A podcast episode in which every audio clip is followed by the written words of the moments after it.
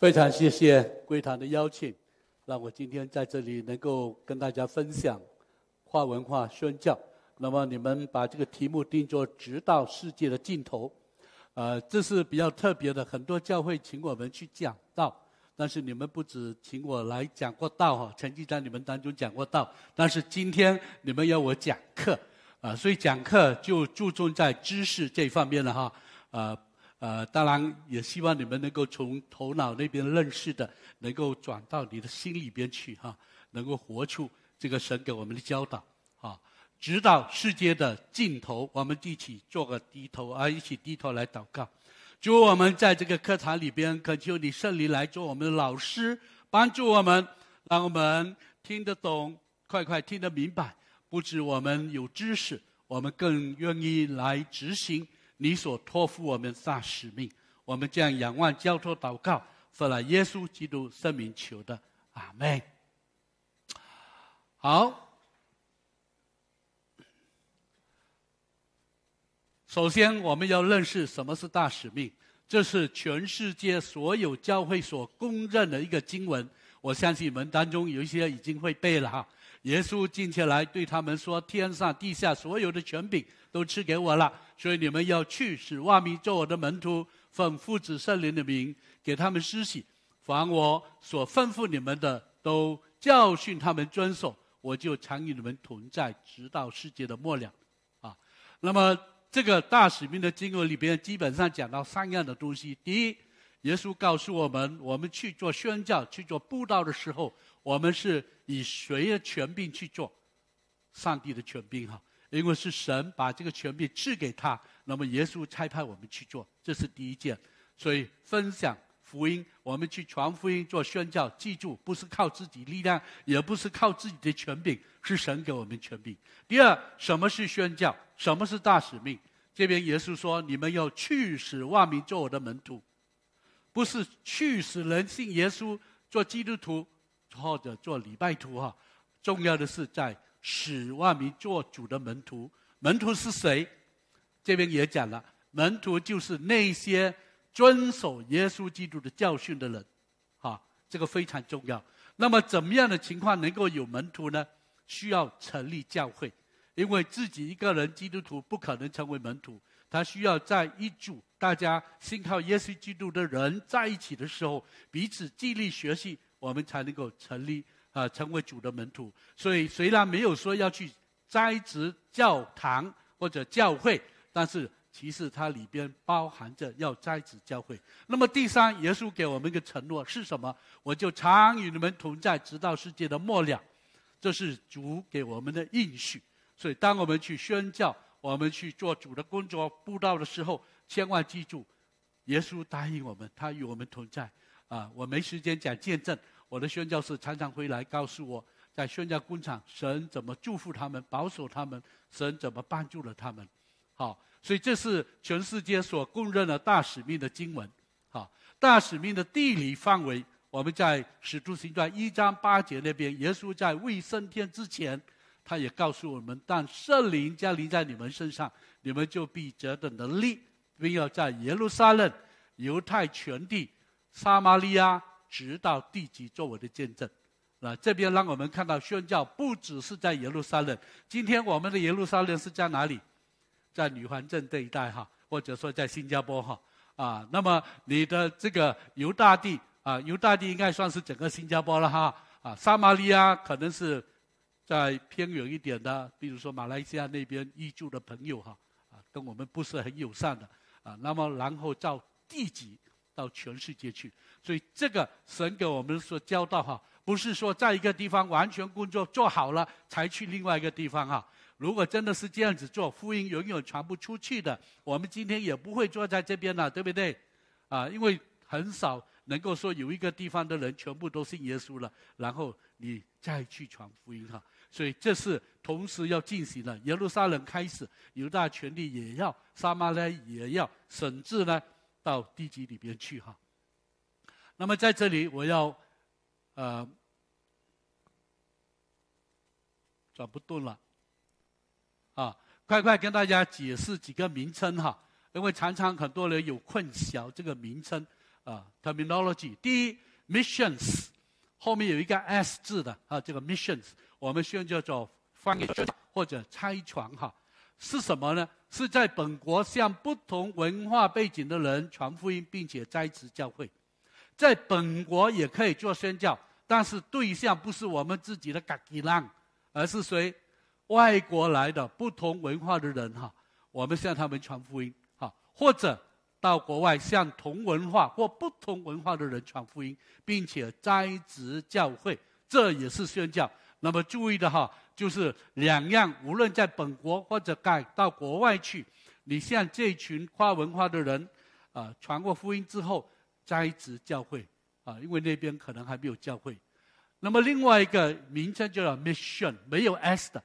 通常我们翻译作宣道，这个是任何开发促进基督教的施工都叫做宣道，啊，包括我们教会设立一间学校，或者教会成立了一个主入学，或者我们到邻居隔壁去分发呃食物给他们吃，这些都算是 mission 的一部分，也可以说是一般教会的使命，啊，明白吗？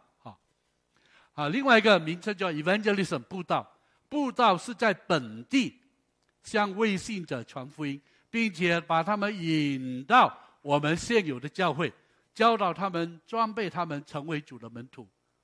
所以这个名称要把它分清楚。有一些教会有一个委员会，它就叫布道宣教委员会，那么什么东西都在本地做，做好了就拍拍手，我们宣教做很多，做得很好。有做过宣教吗？其实他只是对自己同一族的华人哈，呃，向他们传福音啊。这个其实只是布道，不算作宣教。真正的跨文化的宣教，必须跨越文化，或者是跨越国界，啊，在那边没有教会，你成立教会，然后把他们栽培成为主的门徒。所以这个名称重要，因为名称没有搞得清楚。我们做了老半天，自己在做布道，还以为做宣教做得很好，其实宣教没做到好。好，那么还有一些宣教比较难的一些名词，我也快快解释一下。首先有这个族群的概念，ethnic 这个字，全世界有一万六千七百多个族群，每一个族群它有它自己的文化跟语言，啊，一万六千七百个，哈。那么到目前为止，哈，真正的。有教会在他们当中能够向他们传福音的，只有大概啊啊啊九千间左右哈，九千个左右，也就是说还有七千个族群哈。如果我们基督徒没去向他们传福音，他们根本听不到福音的，因为在他们当中没有一间的教会，啊，明白吗？好，那么还有几个名词，未及之名哈，英文就叫 unengaged unreached people group。UUPG，这是谁？就是这个族群里边完全没有基督徒，而且也没有差会到当中去向他们传福音。现在还有几千个这样子的族群哈，UUPG 很多是穆斯林群体。第二个叫什么？未得之名，叫做 Unreached People Group。在一个族群里边少过百分之二的人是基督徒的话，我们可以把这个族群称为是。Unreached people group，啊，它不是 unengaged 的，因为已经有人 engaged 了哈，但是是 unreached people group，少过两趴。以德之名，啊，就是超过这个人口百分之五的基督徒的话，那个群体我们称为以德之名，明白吗？好像新加坡算是以德之名，啊，马来西亚也算是以德之名，因为他们已经超过五八千是基督徒。还有在德之名，reclaimed people group，谁是在德之名？今天在欧洲，在澳大利亚有很多西方人，以前他们长辈啊或者阿公阿妈是基督徒，但现在他们都不信主了，不信了。现在我们要去怎样把他们再得回来？We reclaim these people group，明白吗？现在欧洲啊、澳大利亚很多教会啊或者。有人叫我们把宣教士派过去，为什么？因为他们很多都说自己是基督徒，但是他们怎样，根本都没信耶稣。那么还有最后就叫未得之群体 （unreached community），啊，unreached community 意思就是说，虽然在新加坡，比如说华人已经算是 reached people，但是呢，可能在华人当中有一些很有钱的人，或者说有一些知识分子，他们自己好像是一个 subculture，他们很难福音传进去哈，所以我们也需要关怀这些人。好，所以这些概念给大家做参考。好，我们的宣教是受我们的神学思想影响，怎么样的神学影响，或者什么样神学思想，就引发我们怎么样去做宣教哈？英文叫做 “mission is informed by theology” 哈。因为如果你的神学思想不对的话，肯定你做的宣教也会出问题啊。怎么样的神学思想产生怎么样的宣教策略？以及途径。那么，因为时间关系，我不能讲的太多。不过提出一点，因为这一点在你们教会给我的呃信里边有提到，就是一个名称，叫做 Missio Dei 哈啊。那么近代神学思想有正面的发展，当然也有负面的哈。我讲一个正面的，就是过往差不多一百多年啊，可能五十年比较开始啊，特别是呃，当这个。啊，在一九一九三四年，一个德国的呃宣教学者，他提倡这个名字哈，叫做 Missio Dei 开始哈，我们就发现，其实啊，在早年的教会的历史里面做宣教，我们都是重点放在教会，教会去做哈，或者认为这是教会的任务。当我们去宣教的时候，什么都是以教会为主体。作为一个出发点，但是今年我们又发现，就是这个德国神学家哈，他叫 Carl 啊 Heinstein，他开始提倡这个名称哈，就是 Missio Dei，就是说神的宣教，什么意思呢？也就是说，固然宣教是教会的本分，也是教会应该去做的，但是神自己其实关心。更大的东西，他也关心教会，他也希望教会跟神一起去做宣教的事工。那么从圣经的角度来看，有人说 “Missio e c c l e s i 就是教会的宣教，是以马太福音二十八章十八到二十节为主，就是刚才我们读的经文啊。那么神的宣教是以约翰福音书的二十章二十一节为主，二十章二十一节。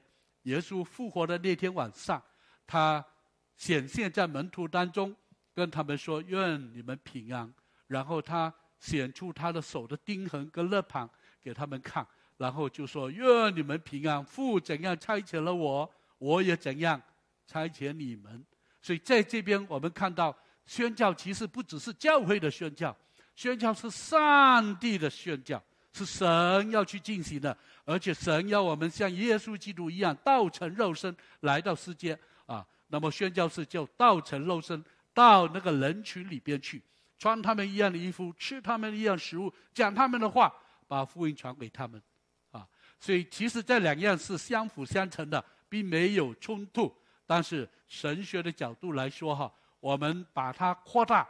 不只是教会的宣教，而是看到这是神自己的宣教，教会是他的伙伴啊！大家明白哈？所以 Missio Dei 哈这个呃名称就出来了。那么这个神的宣教也引发了很多啊，可以说是呃对我们宣教有帮助的一些思想，包括解放神学啊，英文叫做 Liberation Theology，不是 Liberal Theology 哈，Liberal Theology 是自由神学，那就。我们不要模仿他，但是 liberation theology 是从南美洲开始，他们为了关怀那些劳苦啊被受压制的人而发起的一种神学思想，叫做 liberation theology。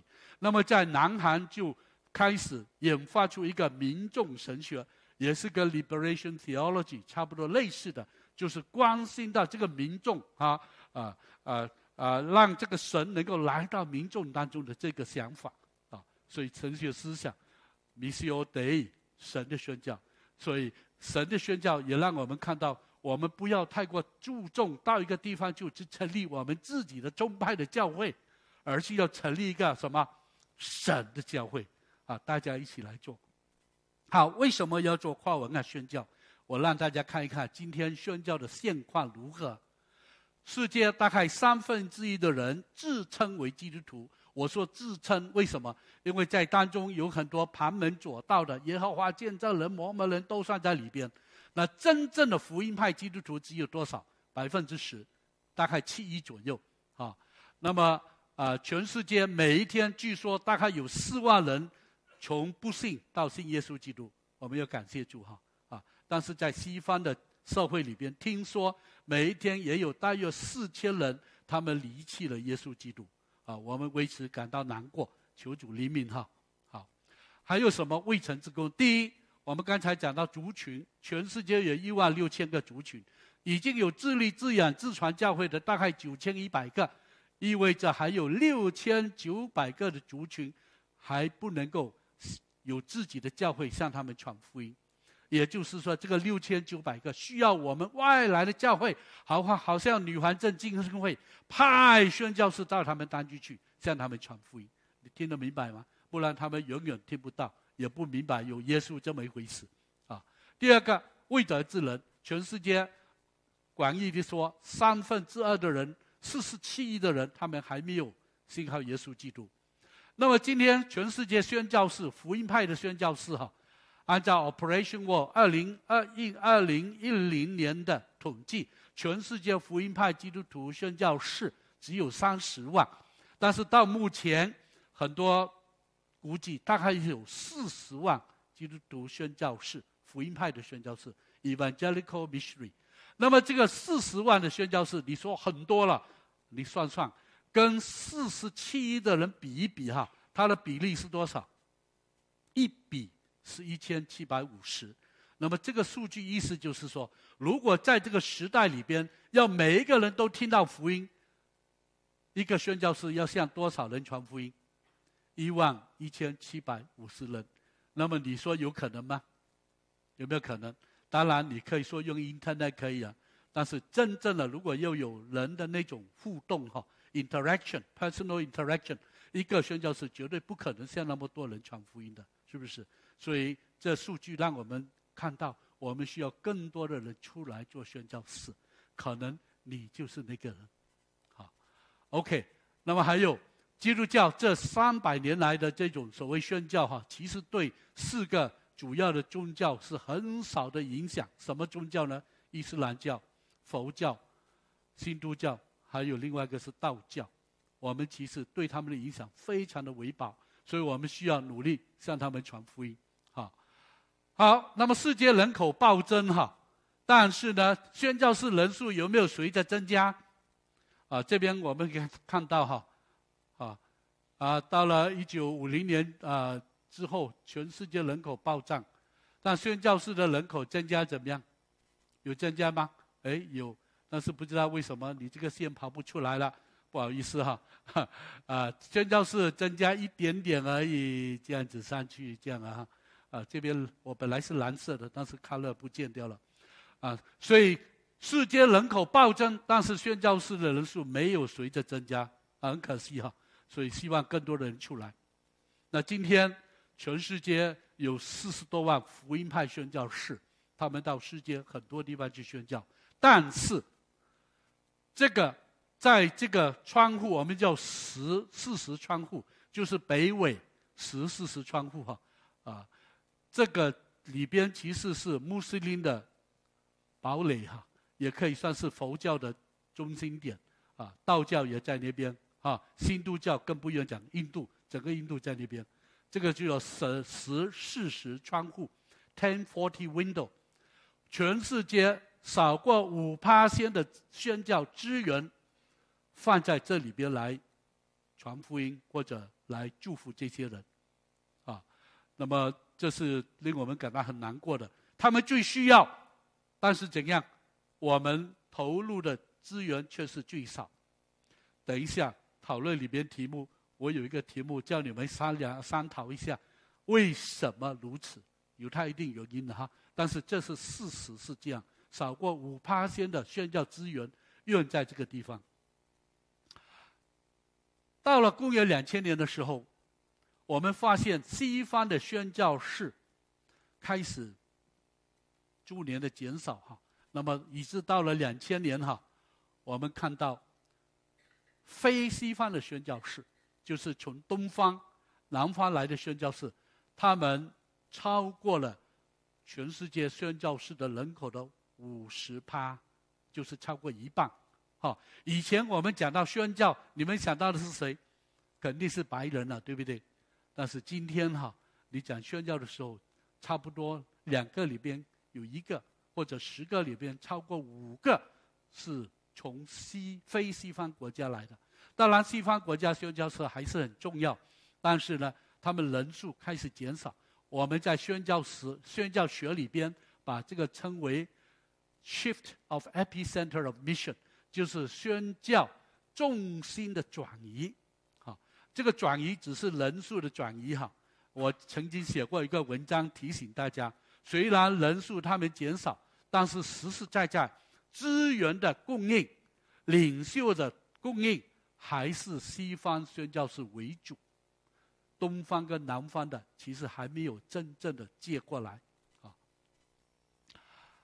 好，一百年来基督教的增长，哈，这里我们可以看到，哈，啊，这个不同的颜色，啊，非洲是这边，哈，啊，这个可能比较容易，哈，非洲是这个，亚洲、拉丁美洲。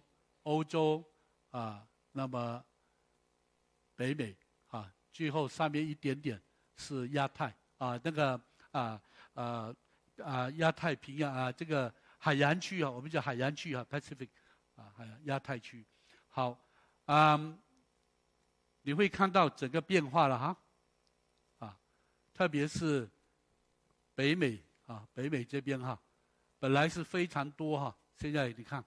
变成非常少，这些都是所谓西方国家哈啊。那么我不讲为什么，但是大家都知道哈，今天面对的事实啊。那么 反而是东方、南方的教会不断的增长哈。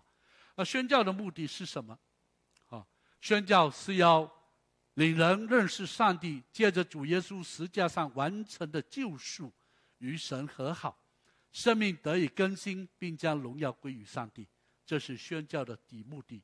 我相信你们都知道，它不只是一个宗教信仰的转移哈，而是生命的改变，必须强调门徒的培育跟生活。所以宣教不能够只是栽植了礼拜堂，大家就走了。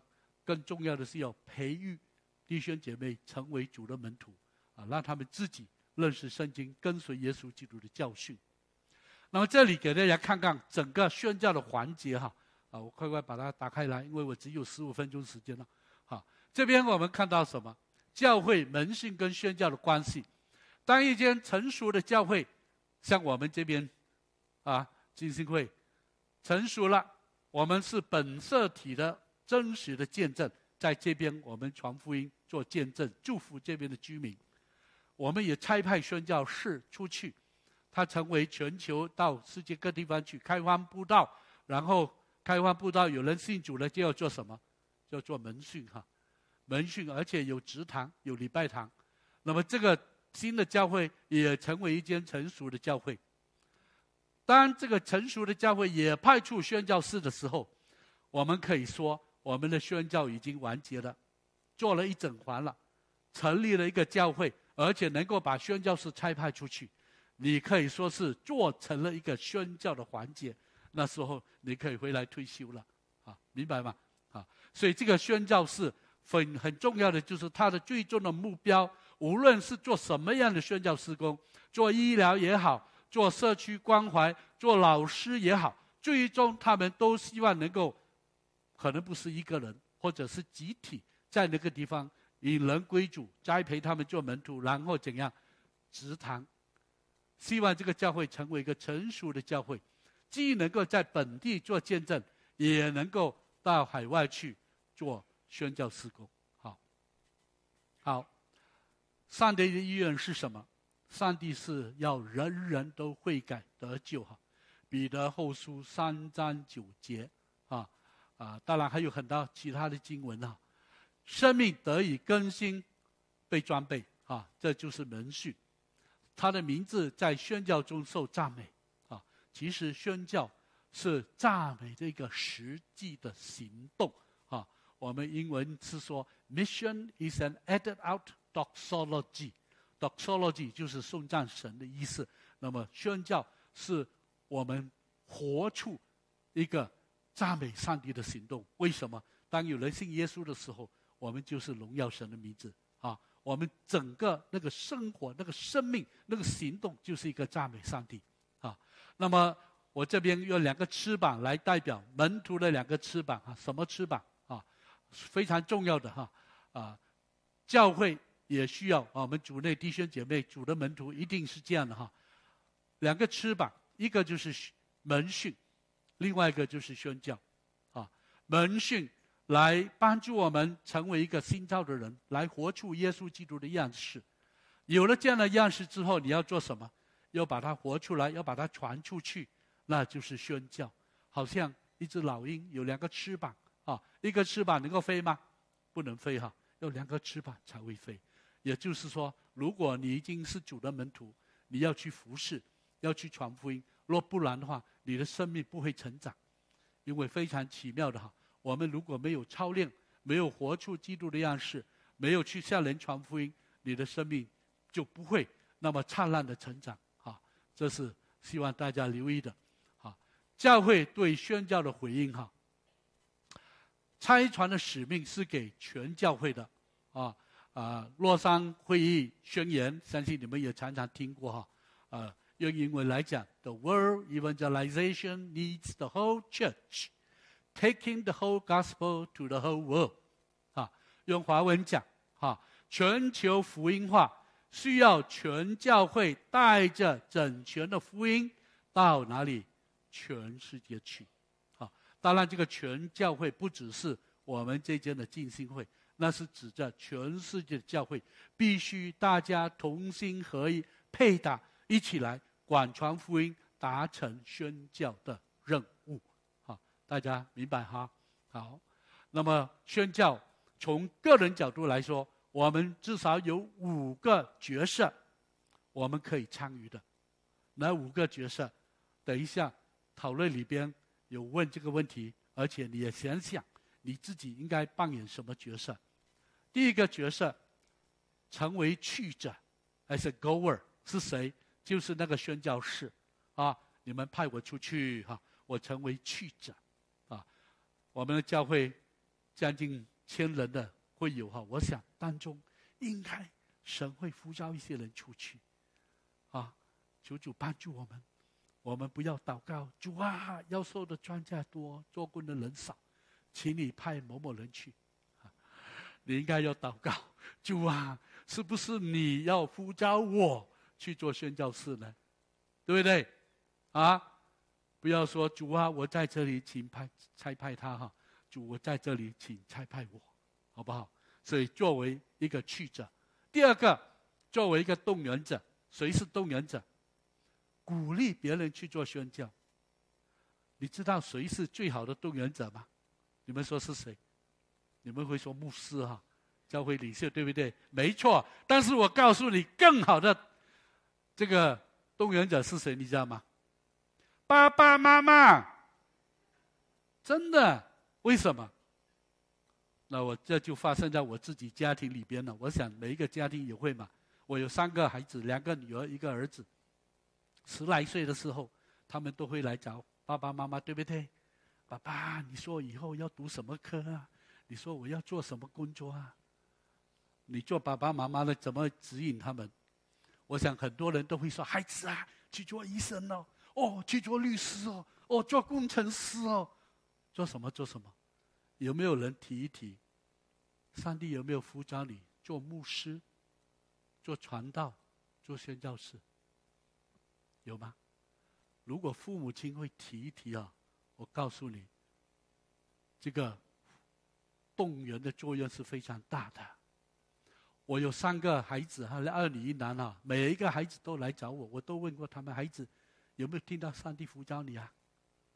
最小的说没有啊，第二个说没有啊。我说你们两个不要太高兴哦，因为上帝到你年长年长的时候还可能呼召你啊，像爸爸四十五岁才被呼召。那我大女儿十六岁的时候跟我们谈的时候，我们问他这个题目，他就说：“爸爸，我好像听到上帝要呼召我做宣教士。”十六岁，我跟我太太知道这个事，我们为这个事情感恩，也为他祷告。好，要感恩呐，不要感到难过。哎呦，这个孩子！我不久前去参加一个宴会，对不起啊，我啊啊，快快快讲一下，这是一个见，呃，一个实际的例子。参加宴会的时候，住在坐在我旁边是一个老板娘，她是某一个教会的姐妹。我就问题她的孩子什么，她就跟我讲，他说林博士啊，我的大儿子在巴巴的公司啊，大儿子在美国做专科医生啊，赚了很多钱。我的小儿子跟爸爸一起做总经理，也是赚了很多钱。他说：“我的二儿子在某某国家做牧师，赚不到钱，真可惜。”哎呀，主灵敏，主灵敏，今天做家长的，我们不要有这样的心态。侍奉神是最大的荣耀，所以你的孩子或者是你的孙儿来找你，问你要读什么科，你提醒他会不会上帝呼召你做牧师、做传道、做宣教士。那我还补充一下，我的孩子，我知道他要做宣教士，你还送他出国读书吗？有人问我为什么浪费钱呢？送孩子去澳大利亚读了两个学位啊，我女儿，心理学、社工学，花了不少钱。为什么？我告诉他们，我知道刻意的要好好的装备他，让他去学最好的，因为这个心理学、社工学对以后宣教都很有帮助哈。现在他读新加坡神学院道硕。快要毕业了啊，也是爸爸妈妈出钱的哈，所以，所以我我讲这个不是说在这里夸口，来是让大家知道，我们必须愿意做永恒的投资。我们的孩子出来服侍主，我们要高兴又引以为荣。所以爸爸妈妈是最好的动员者。第三，你可以做拆派者，谁是做差遣者？奉献金钱的人。所以奉献金钱呢，不要小看哈。钱很重要啊！我不要讲的太属灵哈。哎呀，靠星星去了！我告诉你啊，过去中国的十几二十年的宣教，就是这被被这句话害死的。靠星星去吧，什么意思？给你买了机票，给你两个月的薪水，过去自己在那边，自己在那边去自死自活。我告诉你，这是不成的。宣教不能够这样子，需要在后面大家的支持奉献，所以奉献非常重要。上帝也愿拿第四个作为一个欢迎者，在本国有很多外国来的人，对不对？你愿意接受他们做朋友，欢迎他们呢？在公司里边可能有同事外国来的，他们需要你的关爱，而且你也可以传福音给他们。说不定在你的家里还一个外国人呢，是谁？你有没有好好看待这个女人，把她当作是神形象所创造的人？有吗？我我有时候看晚报很难过，看到有雇主来虐待这个女人哈。有一次哈，我听到吉隆坡有一个，呃，这个雇主用这个探斗探他这个呃女人的背后啊。后来我发现，听说这个还是基督徒呢。哎呦，我说主啊，怜悯怜悯，求主怜悯，怎么会这样啊？用颤抖他人的背啊！我真的没有话好说，求主怜悯这个人，他到底有没有生命啊？会做这样的事情？好，所以在本地有很多机会，我们也可以做宣教士，成为向外国人传福音的宣教士，最后作为代祷者，每一个人都可以参加，是不是？啊，我不知道女环镇现在你们宣教的情况如何，我相信你们一定有支持人或者自己有宣教施工，好好为这个事情来祷告。所以这五个。啊，你们想想，你可以扮演什么角色？也可以作为宣教师的关爱者 （caregiver）。好，那么教会从整体来说，如何扩大我们教会的宣教角中？五方面我要跟你讲。第一，长宣的效应，教会差派自己差派一个宣教师出去做长宣，哈，有很大的作用。我的教会就经验过。派了一个我们认识的执事出去，哇！大家都关心他，天天为他祷告，常常写信给他。那你就很直接的参与这个宣教施工。以前别的教会的，你只是啊，可能祷告里面带一下，呃，求主祝福他出入平安、身体健康，就这样结束了。那么现在这个你认识的人，你为他祷告就很深切啊，那么还会很关心的去帮助他。所以长宣有它一定的效应哈，短宣的启发，短宣哈也需要哈，啊啊，但是新加坡很多教会都做短宣了，有一个教会八十周年庆典哈，那一年发出八十对短宣队，很好，但是还不是最好啊啊，最好是短宣能够跟长宣配搭一起哈。长宣能够有深度，death。我有个宣教士在玻利维亚宣教三十年，他三年栽植一个教会，现在有十间教会。他的门徒是律师、法官、医生、大老板等等。为什么他能够这样？因为他在那边长久、长久在那边服侍。那些医生、大法官以前都是小孩子，跟着他受他影响，呃，在他手下受洗等等哈。所以长宣非常重要，但是短宣有它的什么宽度？一个短宣就过去，有男有女，有老有少，你能够接触很多人，对不对？宣教士只有一个人嘛，所以短宣队跟长宣配搭，那是最美好的啊。但是长短宣给我们启发，为什么？我们去了短宣，我们体验宣教，我们受感动，我们会听到上帝的呼声。第三，认领的带动啊。在公元两千年的时候，有一个约书亚运动哈，Joshua Project，就鼓励教会去认领未信主的族群。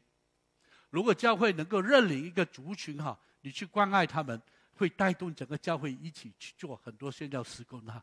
第四，伙伴的鼓励，不要自己一个人做，不要自己一个人教会做啊。如果有金星会联会，你们一起来做，或者跟我们差会配搭，你会受到激励，会做得更好，会走得更远哈。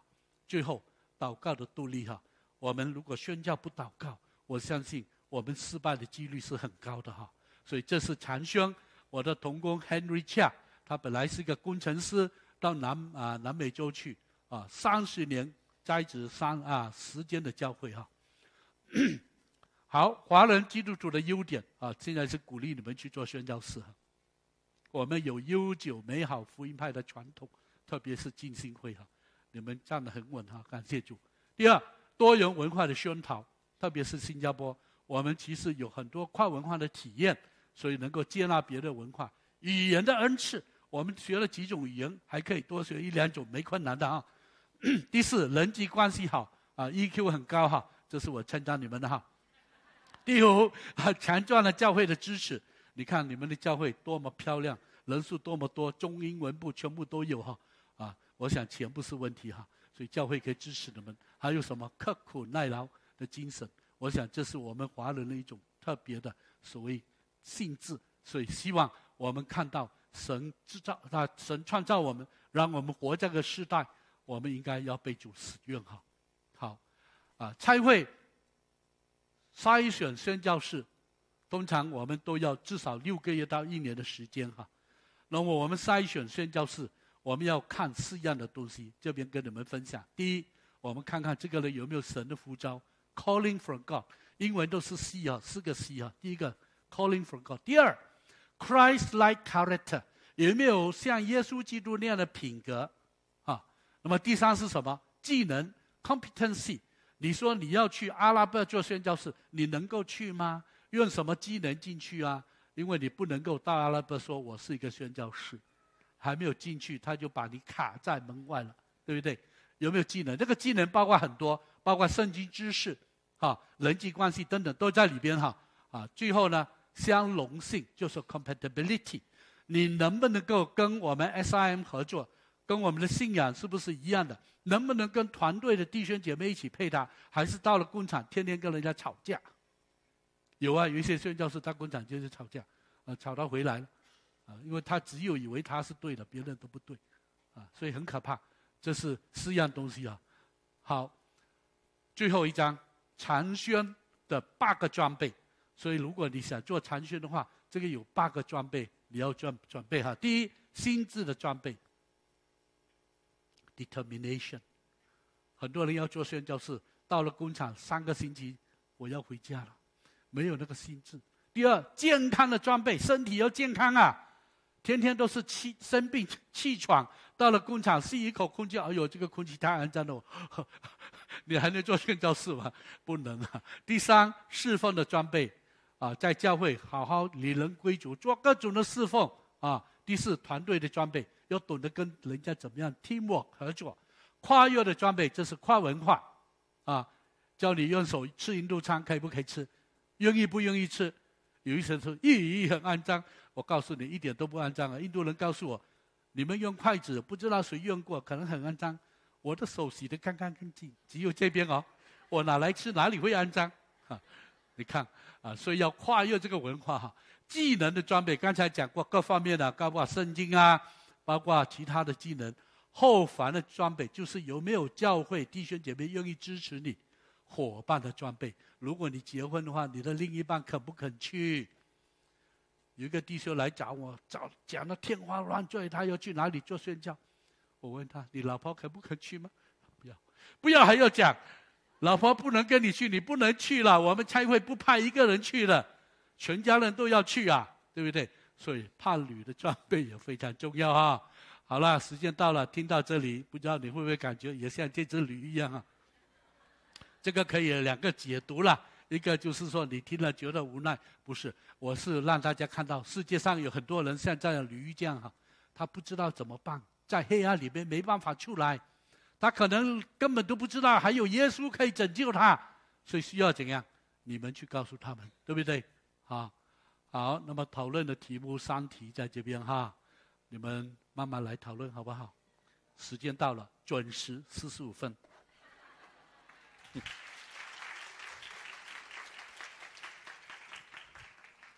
好，我们我们谢谢呃林博士哈，我们分享就在这样短短的时间里面，就把整个宣教的整个神学，整个有关于宣教的整个呃使命都跟我们分享。